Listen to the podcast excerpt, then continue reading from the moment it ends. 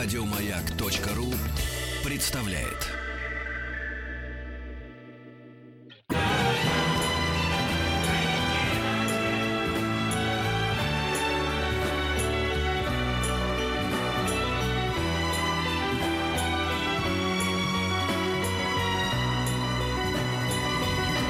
Спутник кинозрителя.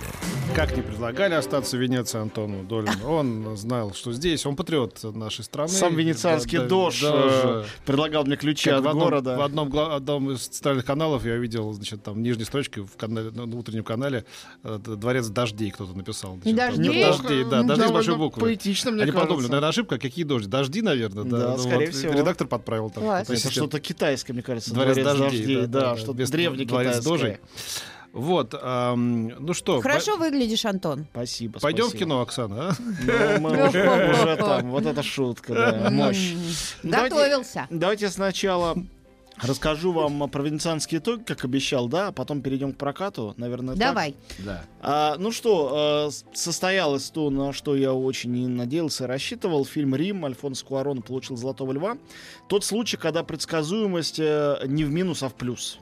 Это действительно была картина на несколько голов выше всего конкурса, на мой взгляд, конечно. Могут быть другие точки зрения.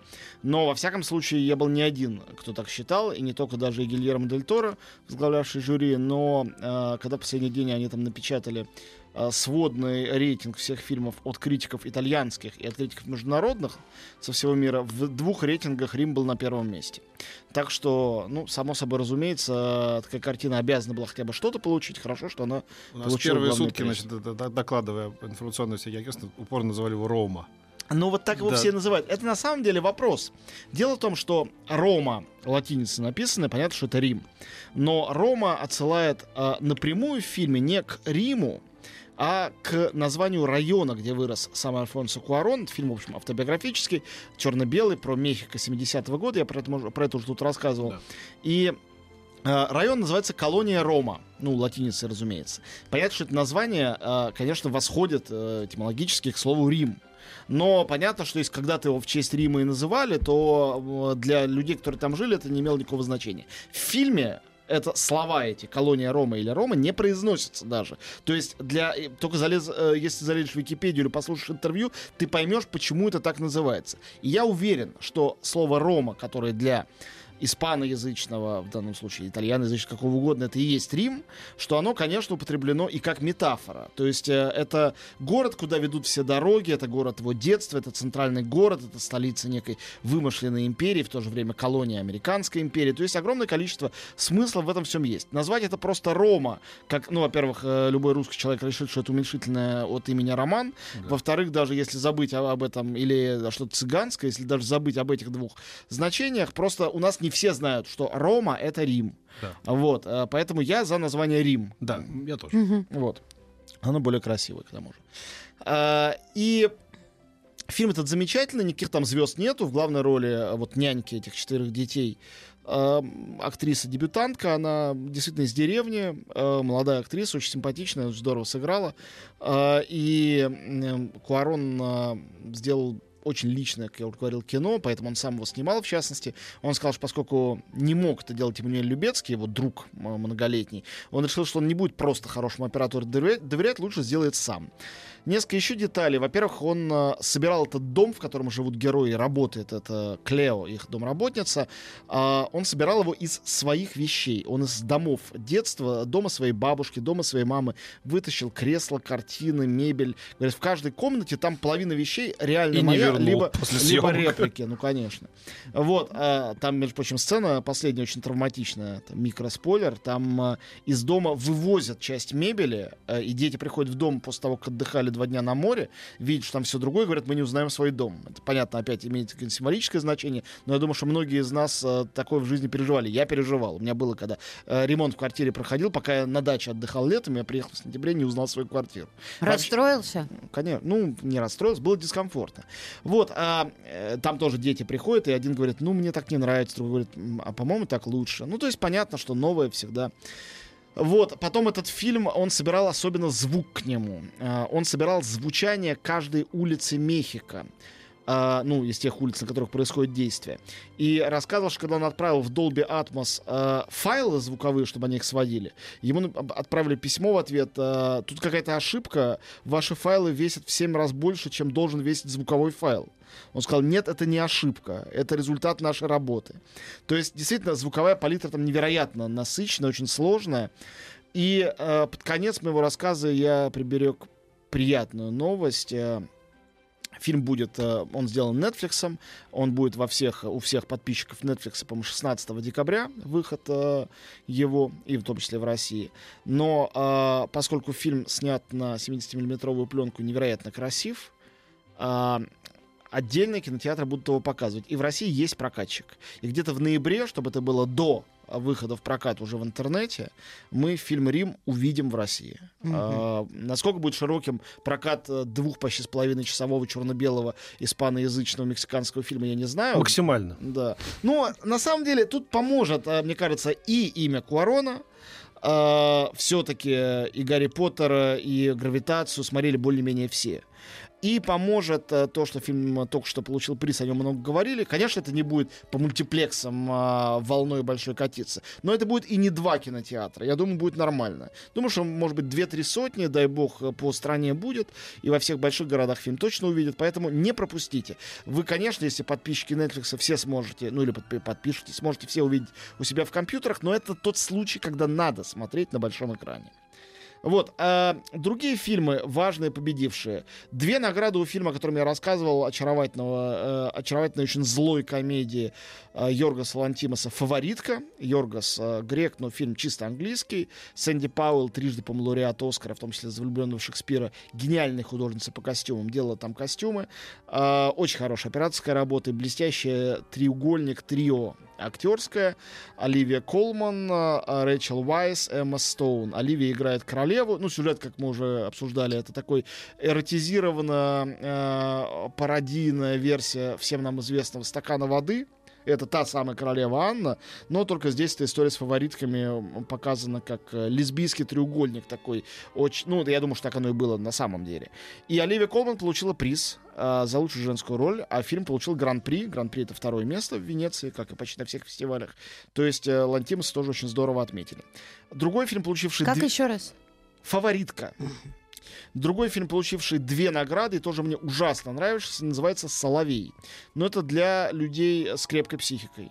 Это э, своего рода австралийский вестерн, я бы сказал, или это представитель тасманской готики. Если кто не знает, Тасмания — это остров э, при, рядом с Австралией, буквально на краю земли, где была э, во времена, когда это все были британские колонии, самая жесткая из существовавших, может быть, в мире колония для заключенных.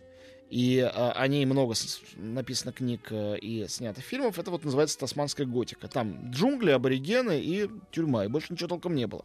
В фильме действие происходит в гарнизоне маленьком, заброшенном, там вот в Тасмании, в начале 19 века. Главная героиня девушка, все артисты неизвестны, молодые актеры. А девушка, которая э, вып- ее выпустили, ее туда сослали за то, что она кусок хлеба, по-моему, украла где-то в Англии. Сослали туда, она отсидела, нашла себе мужа, она ирландка, муж тоже ирландец, родился ребенок, но она фактически в кабале, в таком крепостном а, рабстве у офицера, который, разумеется, пользуется ей сексуально, а кроме того, Соловей называется, потому что она красиво поет для солдат. В какой-то момент э, о обо всем начинает дог- догадываться ее ангельского вида муж-кузнец, э, и она сама пытается... Ангельского вида Да, муж-кузнец. Ну, такое бывает. а, на- Накачанный д- здоровяк, добряк, бородатый. Очень даже такой типаж, по-моему, э, встречающийся. Ангельский. Вот. э, в общем, кончается тем, что эти офицеры в самом начале фильма убивают всю ее семью э, и ускакивает куда-то на повышение. А она хватает карабин, э, хватает себе в провожатые какого-то аборигена, э, сильно пьющего, и вместе с ним двигается через лес и хочет отомстить за свою жизнь и убить. История женской мести, вестерн, и в то же время история э, попытки прекратить этот круг насилия, где все всех убивают, и без этого совершенно невозможно представить себе эту реальность. Ну, там прям кровожадно все Да- показано. Довольно кроваво и довольно мощно. Я уверен, что Гильермо Дель Торо был в восторге от картины. Критики, разумеется, морщили нос. Фильм получил два приза. Специальный приз жюри и приз лучшему артисту-дебютанту. Это приз Марчелло Мастрояни. Там такой есть в Венеции. Вот. А Для молодого парня, не произнесу сейчас его имени, ну, он дебютант, а, молодой парень, который танцует ссор из какой-то этнической труппы, сыгравший этого проводника аборигена. Очень здорово. Вот, а, фильм а, получивший Кубок Вольпи за лучшую мужскую роль, женскую сказал это Оливия Колман. Это Уильям Дефо, он сыграл Ван Гога, что довольно смешно, потому что Дефо за 60, а Ван Гог умер, по-моему, в 37. Но а, фильм «На пороге вечности Ван Гог» — это такая дико живописная художническая картина, воспроизведены на экране все полотна, и по этой версии Ван Гога случайно кто-то застрелил, он умер от пули. По-моему, это бред какой-то полный, но посмотреть на Уильяма Дефо всегда приятно, в том числе на сцене. Он рассказал, как он впервые приехал в Венецию с фильмом «Последнее искушение Христа», где он, собственно, Христа играл, как раз в возрасте Ван Гога. Вот. И, э, ну, за него приятно. Он хороший мужик, мне кажется, и артист замечательный. А потом э, Дель Торо со своим жюри, э, как выяснилось, испытывает какую-то невероятную привязанность к жанру вестерна. Я сказал уже про фильм «Соловей», который они наградили. Кроме этого, они наградили фильм э, братья Sisters. Жалко, что это так плохо по-русски звучит. Вообще-то великолепное английское название Brothers Sisters называется. Братья по фамилии Систерс, главные герои там. Это Жак Адиар, французский режиссер. Братья Сестровы. Да, ну что-то такое, абсолютно. Вот. А, про, это вестерн, нео-вестерн Жака Диара про двух охотников за головами, которых отправляют искать некого нарушителя, золотоискателя. Выясняется, что он нарушитель потому, что он придумал химическую формулу, как добывать золото в реке. Вот не мыть там бесконечно породу, а бросить туда, ну, практически как алхимик. И все всплывет. А, да, да, да. Ну, не вплывет, а обнаружится. И дальше начинается криминально-вестерновый сюжет с интересной развязкой. Фильм, прежде всего, хорош своей актерской э, палитрой. Там играет этот молодой Риз Ахмед, который э, в сериале, по-моему, «Однажды ночью» был суперзвездой. Да, он так хорошо там сыграл. Вот он, он в роли этого химика, плюс Джек Джилленхол, э, Джон Си Райли и Хокин Феникс. Ну, четыре очень ярких Класс. артиста, э, которые довольно нестандартным вестерне сыграли. Фильм всем ужасно понравился, получил приз за режиссуру. И, наконец, э, люди, на которых я молюсь практически, мои кумиры на протяжении своих 20 с лишним лет, братья Коэны, получили свой очередной, по какой-то 18 Ты сказал, как будто ты один это делаешь. Да. Да, да. Ну, но не, не все, на самом деле. Но я точно да. И я считаю искренне, что у Коинов нет слабых фильмов. Есть просто хорошие фильмы Коинов, очень хорошие и великие фильмы братьев Коинов. Этот очень хороший. Э, вот. э, по их шкале вот такой э, два из возможных трех. Но даже один по шкале Коинов сильно выше, чем пять по шкале очень многих других режиссеров. Их баллада об Астере Скрагсе очаровательно смешной, меланхоличный, злой, э, нео-вестерн тоже, шесть новелл, э, где проэксплуатированы все главные сюжеты вестерновые, которые бывают. Одна новелла про золотоискателя тоже, которую играет Том Уэйтс. Другая про грабителя банка, которую играет Джеймс Франко. Третья про веселого разбитного ковбоя-стрелка. А, четвертая про переселенцев, которые едут в другой город. Девушка ищет себе а, жениха и с братом едет, а, значит, в кибитке куда-то. Пятая про дилижанс. Это прям Джон Форд, который несется через какие-то эти самые э, поля и леса. И шестая про импресарио и артиста-инвалида, который выступает. Э, импресарио играет Лайм Нисон. Там Нисон, э, э, Брэндон Глисон, э, Том Уэйс. Брэндон Да, ну такие пр- пр- прекрасные артисты. Э, Да, это типичный Brothers Sisters, совершенно верно. Вот. Стэнли Кубрик, куб- Кубок Стэнли. Да, да, да. Слушайте, ну, не знаю, мне кажется, Кубик Ко- Рубика. Коины такие чудесные, прекрасные, что вот бы кто-нибудь их купил тоже. Это тоже Netflix. Э, Конечно, понятно, что будет э, релиз в интернете. Ну, Коинов уж купит, как-то их традиционно здесь у нас. Ну, любят. черт знает, это, это всегда так непонятно, а потом Netflix возьмет у себя... вс- Все не будут смотреть, а будут смотреть только в компьютере. Это надо как-то устроить все. Ну, конечно, надо смотреть на большом экране. Снято гениально. Снимал Бруно Дель Банель. Э, он у них э, попеременно с Роджером Диккенсом снимает. Он потрясающий... Если что, поедем в Финляндию смотреть. Ну да, это здорово смотреть на большом экране. Это гомерически смешно, хотя по- почти все герои там умирают. Некоторых даже жалко. Но смешно невероятно. Это вот Ну, Коэна- ничего не рассказывай больше. Что ты Ну, я рассказываешь? сюжета никакого ни слова не Все сказал. умирают, уже сказал. Ну, Зачем? ну, не все, хорошо. А, Там очень, очень красивый слоган к разговору о смерти на плакате. Там написано «Stories live forever». Э, People don't. То А у есть, них э, вообще эти Ис- слоганы... истории живут вечно, а люди нет. Да, нет, у них, у них вообще они мастера вот этих вот э, таких слоганов плакатных. Я помню, да. на, фа- под фарго, на фарго было написано «A lot can happen in the middle of nowhere». Да, да. Много что может случиться, черт знает где. Чёрт знает где, да-да-да. Вот. а, Тьму таракани. ну, Фарго был более великий фильм. Ну, неважно. Но Ба- Middle of Nowhere это, это, это Да, круче, да, чем да. черт. Да, это да, да, Middle of Nowhere. В общем, а, а, Коэн великий, а, фильм отличный. Дай бог им здоровья. Дико приятно, что приз дали. Вообще, по нормальной логике, конечно, жюри должно решить. Ну, Коэн, у них все есть, хватит уже сколько можно. Они даже не приедут, они с этой не приехали за призом. Но по гамбургскому счету, по справедливости, конечно, надо награждать. Да, Ну, конечно, что их так поздно наг- наградили Оскарами, они уже тому времени 180 фильмов сняли. когда Помнишь, какое у них было, какие у них были лица Да, людей, которым все в этой жизни надоело, когда они выходили за этим Оскаром последним. Типа третий Ну, раз это- на сцену уже. Идти. это они как бы так Да, это, ну, по- ну, рисовались, да. Им верю. Я верю в то, что действительно это нет, них- это не позеры, но классные. Они как бы, если они позируют, то они как бы. Ну а что, разве признание это плохо? Да, конечно, нет. Ну, о чем Ну речь? вот. Нет, они были счастливы. Признание коинов это хорошо не только для коинов. Признание коинов хорошо для нас всех. Это позволяет им получить чуть больше денег, снять какие-то фильмы, которые они долго не могли снять. Так что, конечно, это хорошо. Вот. а что сказать про фильмы хорошие, не награжденных? Конечно, было полно, про все рассказать не успею, но просто я перечислю несколько каких-то ярких. Были две яркие а, арт-картины. Одна называлась а, «Наше время». Это тоже мексиканский фильм, видимо, поскольку мексиканец э, Дель Торо дал мексиканцу Куарону «Золотого льва», решили, что хватит уже.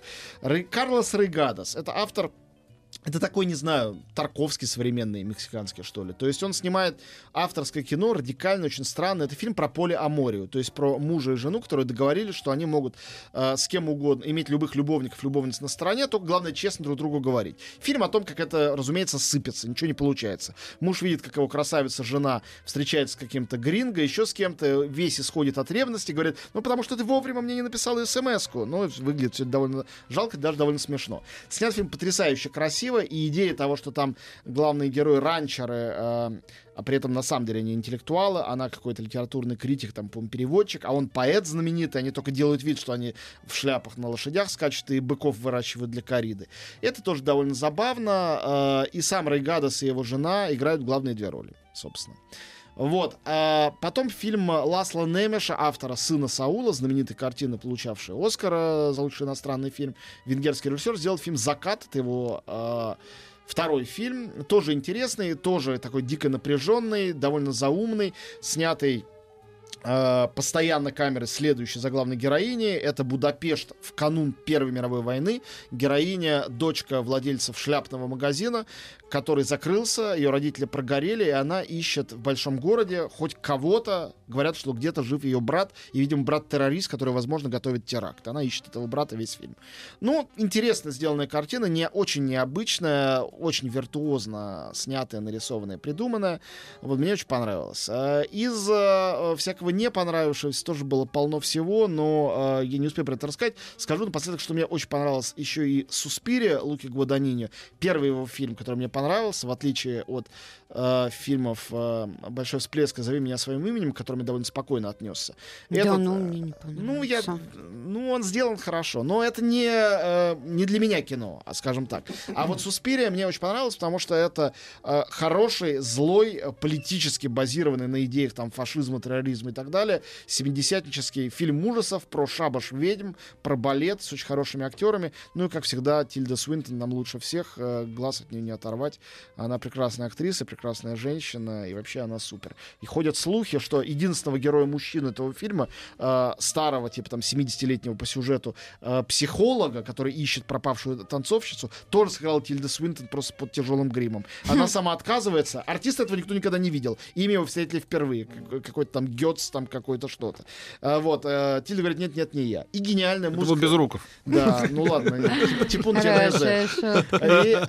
последних секундах матча музыка- заколотил. Заколотил. Да, Гениальная музыка Тома Йорка из Radiohead. Еще больше подкастов на радиомаяк.ру.